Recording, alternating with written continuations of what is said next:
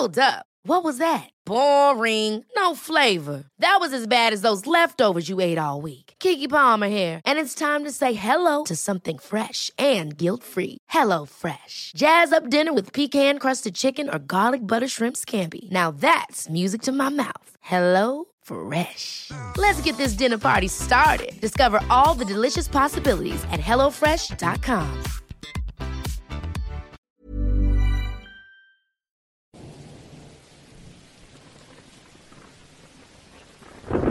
¿Y ahora con qué historia vamos a comenzar el año? Tiene que ser algo bueno, algo aterrador, algo que no les haya contado antes. Vamos a ver qué tenemos por aquí.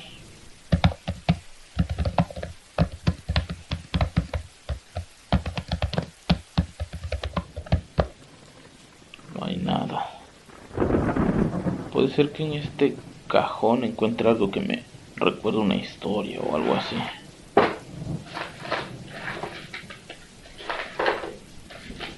A ver. Tampoco hay nada. Ya sé. En la caja. Ahí guardo algunas cosas. Déjame ver. Por aquí debe haber algo. A ver. La ouija de cristal. No, no, no, no. Eso no. No quiero recibir visitas esta noche. También tenemos el amarre de Doña Carlota, pero no, no, no. Los amarres ya son temas muy vistos. Aquí estás. A ti te andaba buscando, chaparrita.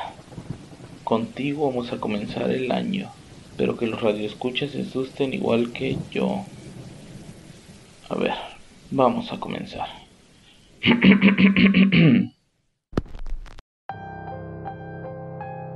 Nuevo año y afortunadamente seguimos aquí. Deseo de todo corazón que hayan pasado unas fiestas rodeados de la gente que los quiere. O, por qué no, disfrutando también de la soledad. Recuerden que nosotros somos los creadores de nuestro propio destino. Y de eso dependerá cómo nos vaya a ir este 2022. Yo les deseo lo mejor siempre. Y para eso venimos listos y más preparados que nunca. En esta ocasión decidimos empezar el año con una historia diferente a lo que los tenemos acostumbrados. Un tema que no tocamos el año pasado y que considero que viene muy ad hoc con estas fechas. Quiero pensar que todos hemos escuchado hablar sobre objetos malditos, y en especial sobre juguetes que parecen tener vida propia. Pues de eso se trata la historia de hoy, una historia que teníamos literalmente escondida en un cajón. La historia de hoy se titula Marquina y es traída para ustedes solo aquí, en Radio Macabra, su programa favorito de la noche. Los reto a tratar de dormir después de escuchar esta historia, ya que en este momento estamos a punto de comenzar. Ver a Marquina me trae muchos recuerdos, y por irónico que parezca, no todos son malos. Marquina me recuerda mucho a mi mejor amigo de la infancia. Su nombre era Diego y crecimos prácticamente juntos. Teníamos la misma edad y a pesar de que no íbamos en la misma escuela, el hecho de vivir uno enfrente del otro hacía que pasáramos las tardes jugando y compartiendo los mejores momentos de nuestra infancia. Cuando Diego cumplió 17 años, su familia y él se mudaron de la ciudad. A su padre le habían conseguido un trabajo en Yucatán y pues tenían que irse con él. Más que por el trabajo, la familia lo hacía para alejarse de los malos recuerdos, pues dos años antes, Diego había sufrido la pérdida de su hermana menor, Constanza. Recuerdo bien el día en que encontramos a Marquina. Yo lo ayudaba a recoger todas las cosas de su recámara. Guardábamos en cajas lo que se iba a llevar y en bolsas de basura lo que iba a dejar. Ese día salí de ahí con cinco discos, tres películas, una cachucha de los Dodgers y con Marquina. Conforme Diego y yo crecimos, nos fuimos haciendo aficionados de los temas paranormales. Creo que ya les quedó muy claro, pues es en parte a lo que me dedico ahora. Y es por eso que terminé quedándome con la muñeca. La historia de Marquina siempre tuvo mucho misterio a su alrededor. Un día de Reyes, el padre de Diego se la regaló a Constanza. Aún recuerdo las palabras de enojo de mi amigo cuando me contó. Lo que se gastó en esa muñeca lo pudo haber usado para comprarme mis tacos de food, pero no, para mí nunca hay dinero, pero para la Connie sí. Si ustedes vieran a Marquina hoy en día pensarían que es una muñeca más y que tal vez no vale mucho. Pero créanme, hace años, cuando esa muñeca era nueva, se veía totalmente diferente. Su piel blanca y profundos ojos azules contrastaban con esa cabellera color avellana. Las facciones de la cara eran tan reales que si la mirabas fijamente por un buen rato, te hacían sentir que estabas viendo a una niña de verdad. El detalle de las manitas, las pequeñas uñas y sus pies te daban la sensación de que quien haya fabricado aquella muñeca era todo un artista. La ropa de esa muñeca debe ser más fina y cara de la que usa la Connie, me dijo entre risas Diego, el día de Reyes que no lo calentaba ni el sol. Él nunca lo aceptó, pero estaba sumamente celoso. Su familia no era de gente adinerada, vivían al día como casi todos en esa calle. De hecho, pasaban épocas muy difíciles, dado que su padre no siempre tenía trabajo. Los regalos que recibían casi siempre eran ropa, siempre algo que necesitaran y no algo que realmente quisieran. Por eso cuando el padre de Diego llegó con ese regalo para la niña, a todos les pareció muy extraño. Si le preguntabas al hombre de dónde había comprado la muñeca, siempre respondía lo mismo. La mandé pedir, pero nunca decía a dónde ni cuánto le había costado. Creo que ni siquiera tengo que decir lo feliz que estaba Constanza con su nueva muñeca. Con el paso de los días, Diego y yo comenzamos a inventar un montón de historias alrededor de la muñeca, siempre para espantar a su hermanita, le decíamos que cuando ella no estaba, escuchábamos ruidos dentro de la habitación y que en una ocasión vimos la sombra de una niña por debajo de la puerta. Otra de las historias que nos gustaba inventar era que mientras jugábamos en la calle se podía ver cómo Marquina se asomaba por la ventana, simplemente para observarnos. En un inicio la niña se creía y se asustaba, pero con el tiempo le dejó de importar. Cuando Constanza cumplió nueve años, comenzó a enfermar los doctores dijeron anemia, pero su abuela dijo brujería. Por las mañanas Constanza despertaba dolorida y con moretones por todo el cuerpo. Decía que tenía pesadillas donde un hombre muy feo la atacaba y la amenazaba, y que en ocasiones llegaba a escuchar una voz dentro de su habitación. El doctor decía que era normal tener alucinaciones, pues los medicamentos eran fuertes y la niña era aún muy delgada, por lo que a los padres les parecía muy normal Únicamente a Diego le parecía extraño todo aquello. Una noche la abuela de ellos estaba de visita en la casa y le dijo a mi amigo que quería que le pusiera atención a su hermana, pues tenía la sospecha de que alguien les estaba haciendo brujería. Doña Rita era una mujer muy creyente de esos temas. De hecho, en el barrio la gente se burlaba de ella porque toda la vida lo quería resolver con brujería y amarres. Quería usar las maldiciones para casi todo lo que tenía que ver con su vida cotidiana. Hasta el más mínimo problema lo quería resolver así. Aunque algo sí era seguro, cuando algo no le olía bien, generalmente le atinaba. La mujer le explicó a Diego que era muy extraño que la niña estuviera tan enferma de la noche a la mañana, que amaneciera con moretones y que incluso algunos de ellos parecían haber sido por manos humanas. Por favor, si notas algo raro en la casa, avísame y yo vengo rápido, le decía siempre que lo veía. Diego ya comenzaba a preocuparse, pues uno siempre se preocupa por sus hermanos. Una noche, mientras jugábamos con los demás niños de la cuadra, uno de ellos dijo ver a alguien en la ventana de Connie. La descripción era rara. Es una mujer de cabello café, piel blanca y ojos grandes. Trae el pelo recogido y usa un vestido de flores. Casualmente, esa era la descripción de Marquina. Diego de inmediato subió a ver a su hermana y lo que encontró fue a la pequeña convulsionando en el suelo. Dentro de la habitación un fuerte olor a humo dejaba a todos perplejos, pues nada parecía estar quemándose. El nombre de Marquina no fue idea de Constanza o de nadie de la familia. Ese nombre ya lo traía. Cuando Constanza desvistió a la muñeca para ponerle otro cambio de ropa que ya traía consigo, descubrió que en la parte de la espalda baja la muñeca tenía bordado ese nombre, Marquina. El nombre le pareció tan raro y original que así decidió dejarle. Ese día Diego descubrió que la muñeca era usada y que por eso su papá nunca quiso decir de dónde la había comprado. Nosotros éramos casi seis años mayores que Constanza, por lo que cuando ella recibió la muñeca, nosotros ya sabíamos muchas cosas sobre cómo funcionaban esos regalos, así que nunca la molestamos con eso. No éramos tan crueles como para arruinarle la ilusión a una niña. Constanza estuvo visitando hospitales varias veces. Por momentos tenía fuertes recaídas y comenzaba a presentar otro tipo de síntomas. Lo que no cesaba eran los moretones y las pesadillas.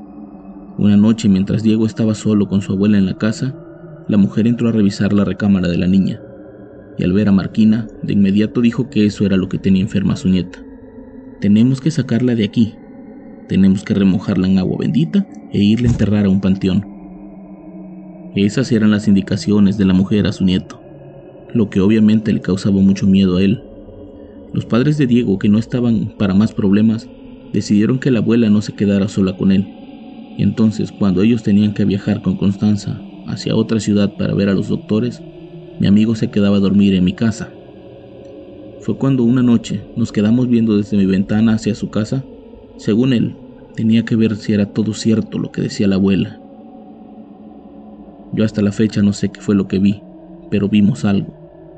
Él dice que era Marquina, pero para mí sigue siendo imposible que fuera la muñeca. Estábamos platicando en la ventana cuando de pronto vimos una luz encenderse y apagarse casi de inmediato.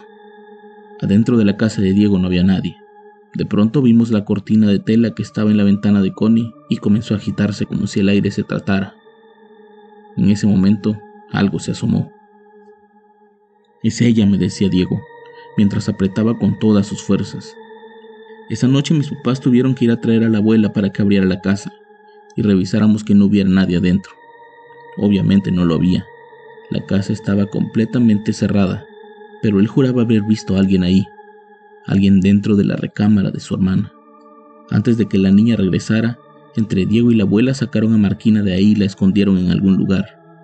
Eso hizo que todo empeorara. Al regresar a su casa, la niña no dejaba de preguntar por su muñeca. Lloraba de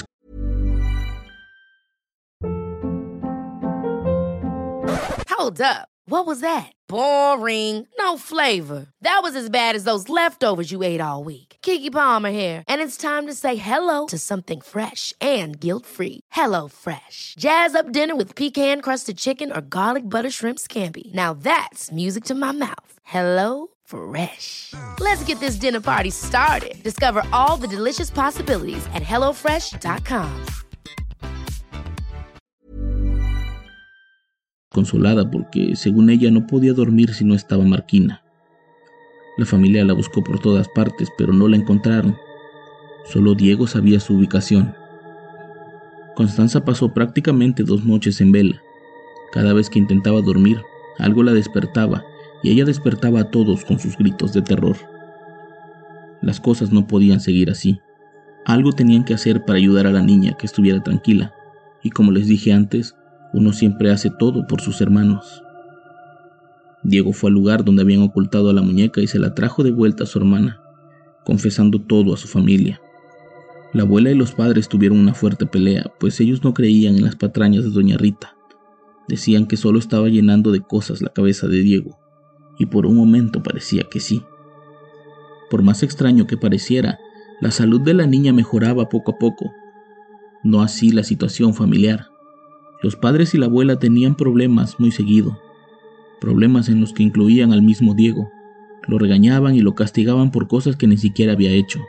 No le permitían salir a la calle e incluso lo llegaban a golpear tan fuerte que todos los vecinos nos dábamos cuenta. En cuestión de unos meses, esa casa se había vuelto una pesadilla. Una noche Constanza despertó a sus padres. En la casa todo era oscuridad. Lo único que se escuchaba era la aguda voz de la niña, y una gotera que provenía del baño. Mami, hay un hombre en mi cuarto y me quiere llevar con él. Esas eran las palabras que decía la niña y que de inmediato alertaron a sus padres. Ellos pensaban que tal vez se había metido algún hombre y que se quería robar a la niña o peor aún, que le quería hacer algo peor. El padre se levantó de inmediato y tomó lo primero que encontró. Corrió al cuarto de la niña pero no encontró nada. Fue a despertar a Diego, pues pensaba que podía hacer alguna de sus bromas. Diego estaba completamente dormido, ni siquiera se había dado cuenta de lo que estaba sucediendo. De pronto, detrás de él, vio pasar una sombra muy extraña. Efectivamente era la sombra de un hombre. Era un hombre chaparro, pero corpulento, que corría como con una velocidad inusitada. De pronto lo vieron entrar al baño y ahí lo encerraron. La madre y el padre de Constanza y Diego se encargaron de llamar a la policía. Ellos estaban seguros de que tenían a un ladrón ahí, mas nunca se imaginaron que lo que venía era una cosa mucho peor. La policía como siempre tardó mucho en llegar, así que el padre tenía que hacer algo antes de que aquella cosa intentara escapar. Tomaron un cuchillo de la cocina y entraron al baño sigilosamente. Al abrir la cortina de la regadera, encontraron a ese hombre tratando de destrozar a la muñeca, a la muñeca Marquina. El hombre arrancaba con sus dientes partes de la muñeca y con sus largas uñas intentaba abrirle el vientre. Era horrible ver a ese hombre ahí, o lo que pensaban ellos que era un hombre. Al darse cuenta que estaba completamente acorralado, les arrojó la muñeca en la cara y corrió entre ellos. Corría y corría hasta que se volvió a perder entre los muebles. Una vez ahí, la familia decidió encerrarse en la recámara principal y comenzar a rezar. Constanza no dejaba de gritar por su muñeca. Pedía que fueran por ella, pedían que la ayudaran, pero sus padres no quisieron regresar. El único que se atrevió fue Diego, pues no quería ver a su hermana llorar. Al acercarse de nuevo al baño, encontró a la muñeca completamente normal. Era como si no le hubieran hecho nada, era como si no le hubieran arrancado nada, pero era imposible. Los tres habían visto cómo ese hombre la estaba despedazando con sus propias manos. Diego le llevó la muñeca a su hermana y ahí fue donde se dieron cuenta de todo. Aquella cosa afuera de la recámara emitía unos horribles gritos e intentaba derribar la puerta con sus golpes. Adentro la familia no sabía qué hacer, no sabían a qué se estaban enfrentando. La única que parecía tener la situación controlada era Constanza, quien agarró la muñeca con ambas manos y la puso al frente de todos. Aquello seguía gritando, aquello seguía intentando penetrar esa puerta para hacer los pedazos a todos, como les gritaba. Se escuchaba una voz profunda y cavernosa. Se escuchaba una voz horrible, de esas voces que te dan miedo con solo escucharlas a lo lejos.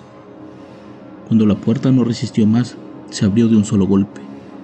Aquello entró, presentando su verdadero rostro entre ellos unas enormes fauces con colmillos en lugar de dientes, unos pequeños ojos negros que parecían no tener nada. El cabello largo y descuidado los hacía sentir que aquello era algo más que un simple hombre. De pronto aquello se les quiso acercar, pero una vez más, Constanza sostuvo su muñeca al frente. Aquello parecía pelear con algo que nadie veía. Aquello parecía estar siendo detenido por alguien pero no había nadie enfrente de ellos. De pronto, la niña le dijo, Si salvas a mi familia, yo prometo que me voy contigo, pero por favor no dejes que les pase nada a ellos. De inmediato, una fuerte luz cegó a todos los presentes, y cuando abrieron los ojos, ya no estaban ni la muñeca, ni aquella cosa que los quería atacar. Cuando la policía llegó, no había absolutamente rastros de nadie. La familia les trató de explicar, pero ellos no los tomaron en serio. Creyeron que estaban jugando o creyeron que había sido una broma de los niños. Al día siguiente la familia habló con Connie. Les pidieron que les explicara qué había sido aquello y por qué su muñeca no aparecía. Ella les dijo que la muñeca tenía vida, que la muñeca la cuidaba y la protegía. Les dijo que aquel hombre feo había llegado justamente el mismo día que llegó la muñeca. Llegaron casi juntos, pero no eran amigos. Desde esa noche ese espíritu intentaba por todos los medios apoderarse del cuerpo de la niña, pero había alguien que no lo permitía. Ese alguien era Marquina. De alguna manera Marquina estaba muy interesada también en el cuerpo de la niña. No sabíamos para qué. Nadie sabía nada, excepto ella, excepto Connie. Constanza les contó una historia sobre una supuesta mujer que habita dentro del cuerpo de Marquina. Según ella, ese es el espíritu de una mujer que vendió su alma a cambio de salvar a sus hijos. Su alma fue encerrada en la muñeca y su cuerpo fue ocupado por una bruja, pero la bruja había incumplido con su parte del trato y terminó vendiendo a sus hijos, dejando encerrada a la mujer para siempre en ese cuerpo de esa muñeca. Por eso ella quería venganza, por eso ella quería salir de ahí. Ella quería a toda costa encontrar a la bruja que había vendido a sus hijos, para tomar por fin un poco de su sangre y descansar en paz. Pero para eso necesitaba un cuerpo, para eso necesitaba Constanza. La muñeca no protegía a Constanza porque fuera buena, la muñeca protegía a Constanza porque le había prometido que acabaría con su sufrimiento siempre y cuando ella le permitiera tomar venganza. Un par de semanas antes de que ocurriera lo inevitable, Constanza parecía haber recuperado las fuerzas. Corría y jugaba y saltaba como cualquier niño normal. Ni siquiera parecía que hubiera estado pasando por esa enfermedad tan larga. Regresó a jugar al parque con los demás niños e incluso jugaba con nosotros al fútbol. Pero una tarde, una tarde desapareció. No desapareció para siempre, desapareció a lo mucho unas tres horas. Nadie la podía encontrar. La buscamos por todas partes, la familia, los vecinos, incluso la policía salió en su búsqueda. Todos la conocían por la zona, pues todos la habían estado ayudando y habían estado pidiendo oraciones para su bienestar. Lo más extraño fue que cuando encontramos a Constanza, estaba dormida en su recámara. Era como si nunca se hubiera movido de ahí. A los pocos días recayó y nunca más se levantó. Se despidió de su hermano y de su familia. Les dijo que no se preocuparan, que ella estaba bien, que por fin iba a acabar con ese sufrimiento que ya había hecho todo lo que estaba en sus manos para ayudar a la mujer que habitaba dentro de Marquina, que solo nos pedía que por favor no nos deshiciéramos de esa muñeca. Después del fallecimiento de Constanza, su padre intentó regresar la muñeca a quien se la había vendido, pero cuando fueron al lugar donde la había encontrado, el lugar ya no existía. La supuesta tienda de segunda mano donde compró a la muñeca estaba cerrada y los dueños del local le dijeron que tenían más de cuatro años que no habían rentado ese local por unos problemas de humedad, que era imposible que alguien le hubiera vendido algo ahí, pues permanecía cerrado desde hacía mucho tiempo. El padre de Diego no lo podía creer. Él recordaba bien el lugar, él recordaba bien las personas con las que había hablado, recordaba muy bien a la mujer que se le había vendido y que se le había recomendado. Una mujer alta con el cabello café, con su piel blanca y con unos enormes ojos azules muy parecidos a los de la muñeca. La familia parece que nunca superó ese trauma. Siempre vivieron con la tristeza de la muerte de su hija. Diego no fue el mismo a partir de ahí, pero siempre trató de honrar la memoria de su hermana. Por alguna razón no permitió que votaran a la muñeca. La guardó, la guardó tan bien que no nos volvimos a acordar de ella hasta que se fueron. Yo siempre le dije que me la regalara.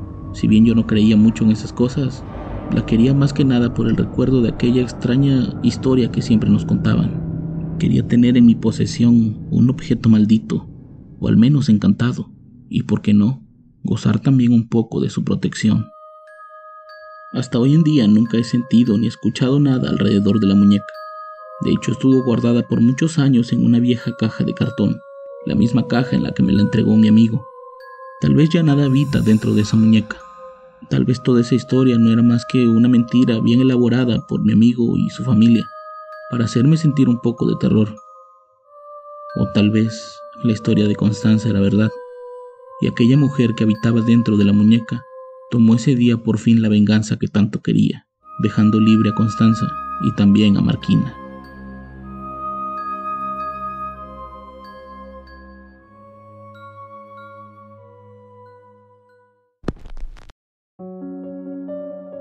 Como se pueden dar cuenta, no todas las historias son como pensamos.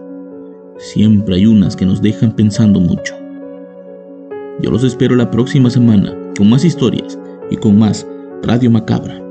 Éxitos que te matarán de miedo. Buenas noches.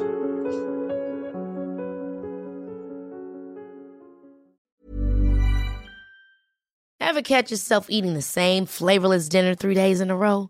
Dreaming of something better? Well, HelloFresh is your guilt-free dream come true, baby. It's me, Kiki Palmer. Let's wake up those taste buds with hot, juicy pecan-crusted chicken or garlic butter shrimp scampi. Mm. Hello Fresh.